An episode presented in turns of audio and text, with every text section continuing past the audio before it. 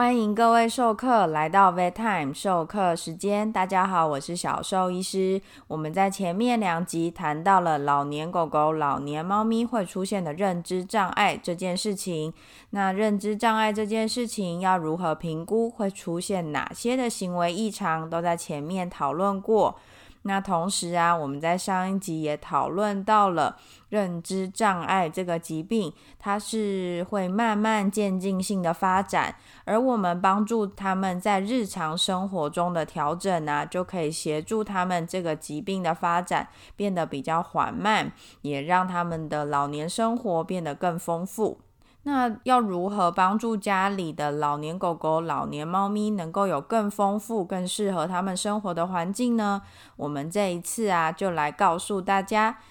可以在家中跟家里的老狗狗玩些什么新把戏，有些什么样的事情适合他们已经没有那么好使用的肌肉关节，有哪些小游戏可以让听力没有那么好。视力没有那么好的小朋友，仍然能够与他们的主人一起有快乐的生活哦。各位毛孩的爸爸妈妈应该都会知道，随着年纪越来越大，狗狗它们的身体呀、精神状况可能没有办法再像他们年轻的时候进行那么高强度的运动，所以平常可能主要的互动或者主要的运动模式会是做比较短暂也比较平静的散步，比较缓和的散步模式。那在国外，其实蛮多人家里呀比较容易有水池、有游泳池，所以可以提供他们的狗狗是游泳，就是一些水上运动。除了舒缓他们的关节之外，也会提供一个比较丰富他们生活的游戏方式啊，或者是比较不一样的运动模式。那在台湾要带狗狗去游泳池，可能都要去比较远一点的地方，顶多就是周末可以带他们去，一个月一两次就已经很了不起了。其实比较难带老年的狗狗去进行这样的活动，但并不代表。嗯，我们没有其他的互动方式可以跟老年狗狗一起做哦。那我们今天呢就要介绍六个小游戏，让大家看看，诶，家里的小朋友有没有哪一两个还蛮喜欢玩的？那我们就达到我们的目标喽。那我们就开始吧。我们要介绍的第一个游戏就是抛接游戏。抛接游戏就像是接飞盘。接小皮球，这些会让狗狗啊去追捕他们喜爱玩具的游戏。很多人会想说，抛接游戏要让狗狗又冲刺又跳跃，老年狗狗怎么可能办得到？老年狗狗既然办不到，但是我们一样可以跟他们玩这些游戏，只要我们稍微改变一下我们游戏规则就可以啦。首先，我们要选择让狗狗去接住的玩具。那有些小朋友呢，喜欢的是扁平的，像是飞盘；有些小朋友喜欢的是圆球形；有些则喜欢的是椭圆形。无论如何，请选择是橡胶或者是布娃娃这些软的材质，而不要去选择过硬的材质，以免啊，他们在玩的很兴奋、很激烈的时候，反而伤到他们的牙齿。再来啊，要选择不能太小的玩具，太小的玩具在他们玩的很兴奋，再去叼那个玩具的时候，是有可能不小心就吞下去的哦。所以这两点一定要很注意。玩这个游戏的地点要在哪里呢？草地上其实是一个非常好的选择。那一般的家中可不可以？其实是可以，但是一般的家中啊，通常会是。呃，瓷砖地板或者是木头地板，这两种地板对老年狗狗的关节来说都很不友善，因为它们很滑，在它们光是走路的时候都有可能打滑，让它们不好行走。所以，如果要在家中玩的时候啊，记得要铺上巧拼或者是止滑垫哦。那我们就可以开始玩啦。要怎么玩呢？以前呢，你们在跟年轻的狗狗玩的时候，一定是不管三七二十一就把东西扔出去，对就对了嘛。那现在狗狗年纪已经大了，你这样随便的扔出去，可能他们想要追逐追不到，想要在空中拦截也跳不起来，对他们来说太残忍了。那我们稍微改变一下游戏方式。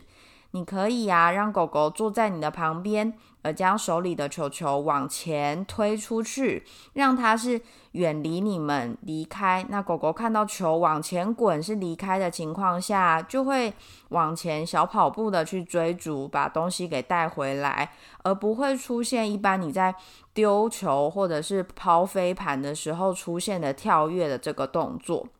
那一样可以达到让他们活动，然后去追逐自己喜欢玩具的目的哦。那有些老年狗狗，它们的活动力都还是可以，简单的小范围的跳跃也都还做得到。在玩的时候啊，一样可以丢飞盘，一样可以使用球球抛接的方式。但是啊，丢飞盘或者是丢球的速度都可以比较缓慢，高度也可以低一点，让狗狗在追逐这些他们喜欢的玩具的时候啊，也比较不会那么费力哦。那第二个游戏方式呢，则是在床上玩游戏。在床上玩游戏的好处呢，一个就是因为床垫、被子以及枕头都是很柔软的材质，比较不会因为跳跃啊或者是撞击而导致受伤。而另外一个呢，就是这些柔软的东西都很适合把一些给狗狗玩的玩具啊、绒毛玩具之类的藏起来，把它藏在枕头下面或者是被子下面，让它们尽情的去挖掘去。去翻找，而最终找到自己最爱的玩具。而且床的大小啊，就是那么大而已嘛。再大的双人床，怎么样也不会超过三四公尺。这个大小啊，即使狗狗在上面进行冲刺啊，也不会是太长的距离，呃比较不会有过度运动的发生。而如果家里的狗狗活动力还算旺盛啊，床的高度如果并没有太高，上下运动这个范围啊，都还算是可以接受。又或者是以斜坡或者是小楼梯，让他们进行短距离，呃，比较温和的上下阶梯的运动啊，也是非常适合的哦。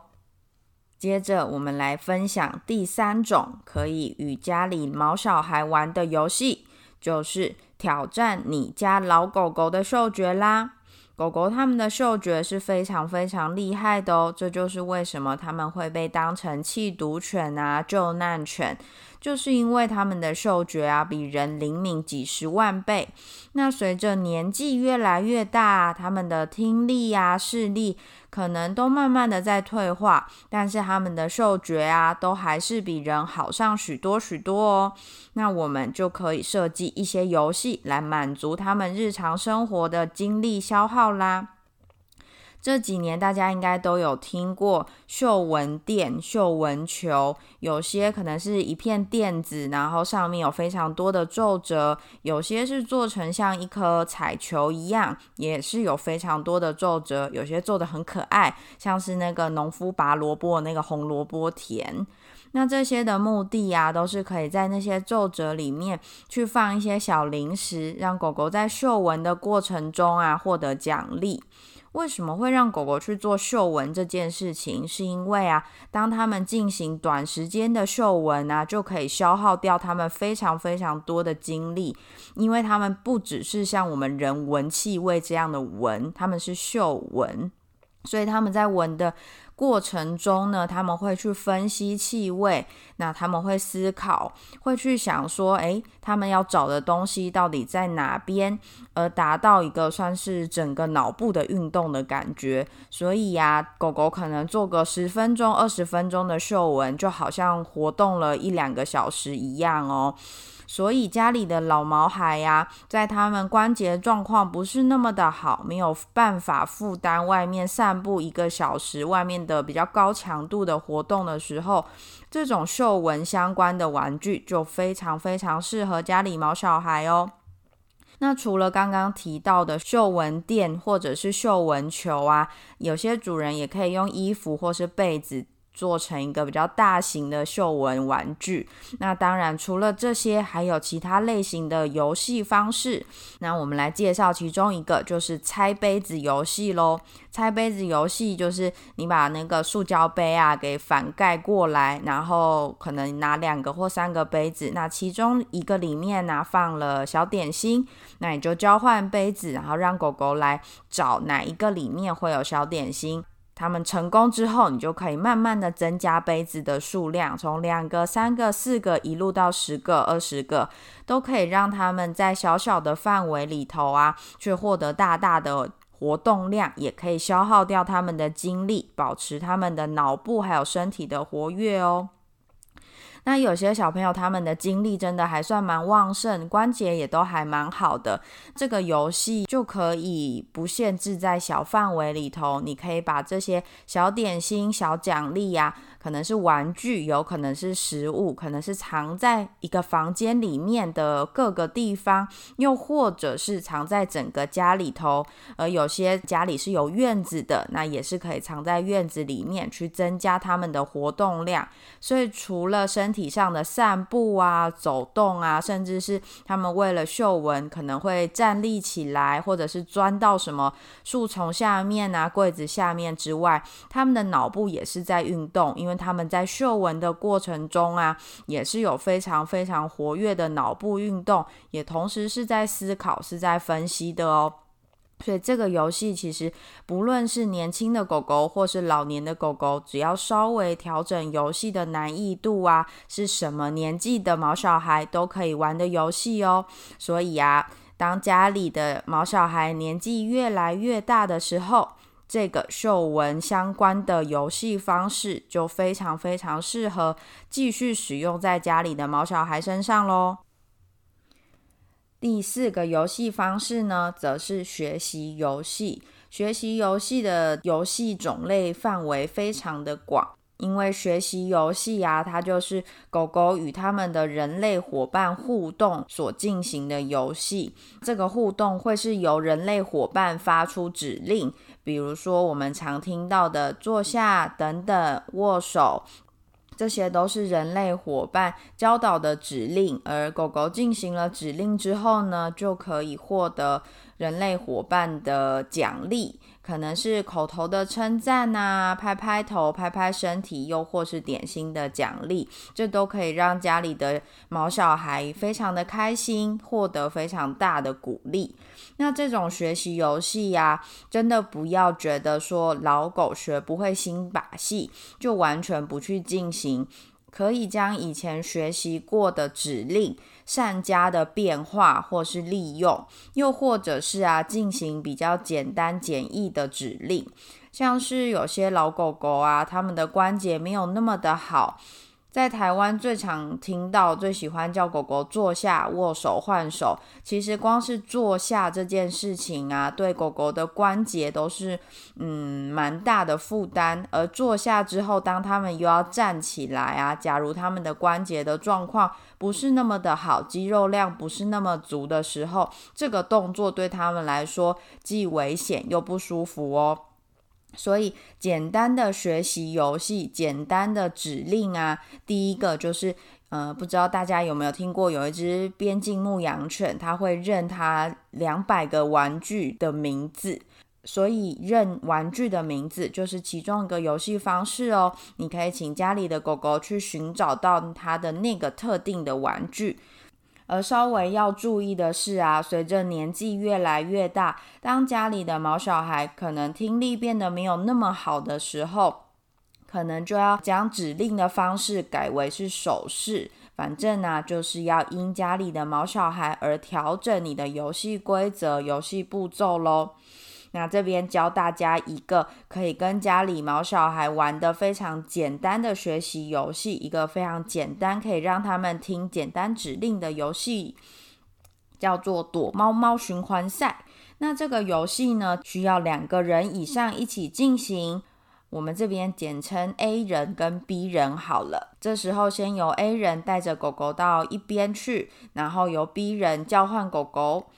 那狗狗听到 B 人的叫唤呢，就会往 B 人的方向走去。当它到达 B 人那边的时候，由 B 人给予奖励。这时候呢，就换 A 人，A 人可以走到另外一个地方，甚至是躲起来。这时候再叫狗狗过来。那当狗狗走过来的时候呢，同时再给予奖励，去做这样的循环。当家里的人口数越多，我们这个循环呢就可以做得越丰富，也可以让狗狗去寻找不同的主人，然后可以去得到奖励，获得满足，也达到一定程度的运动量。那同时，因为这个过程通常不会到太刺激，它们就是正常的走路速度，并不需要去奔跑啊、跳跃，其实算是相对缓和的运动哦。那稍微要注意的是，这个游戏的时间要稍微控制一下，因为每只狗狗的专注力啊，以及它的肌肉关节的状况啊，都需要特别拿捏，是不是会超过家里小朋友的负荷哦。第五个游戏方式呢，则是老犬障碍赛。大家应该都有看过，在电视上、网络上啊，有那种可以让不同的狗狗在整个布置的非常精美的场地上，要走独木桥，要跳过栅栏，要钻过隧道，然后按照主人指令的顺序去完成一项一项的动作。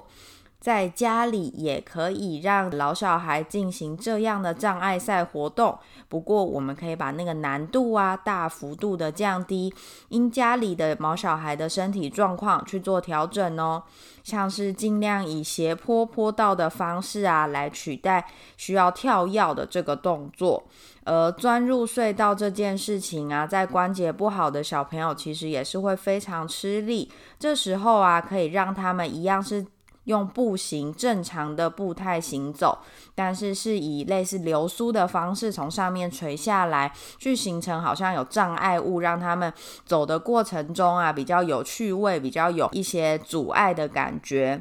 而常见啊，需要让他们去走平衡木啊，或者是要呃钻过某些压低的杆子，跳过某些升高的杆子，这些动作都可以使用大型障碍物，让他们去学会绕道绕过去行走。这些方式都可以让他们在。家里有点像走迷宫的方式，让在熟悉的环境中啊进行这些特殊活动，都是可以让家里的毛小孩啊，在我们狭窄的台北市能够有好的，也是足够量的活动量，丰富他们的生活，也可以跟主人有更多的互动的方式。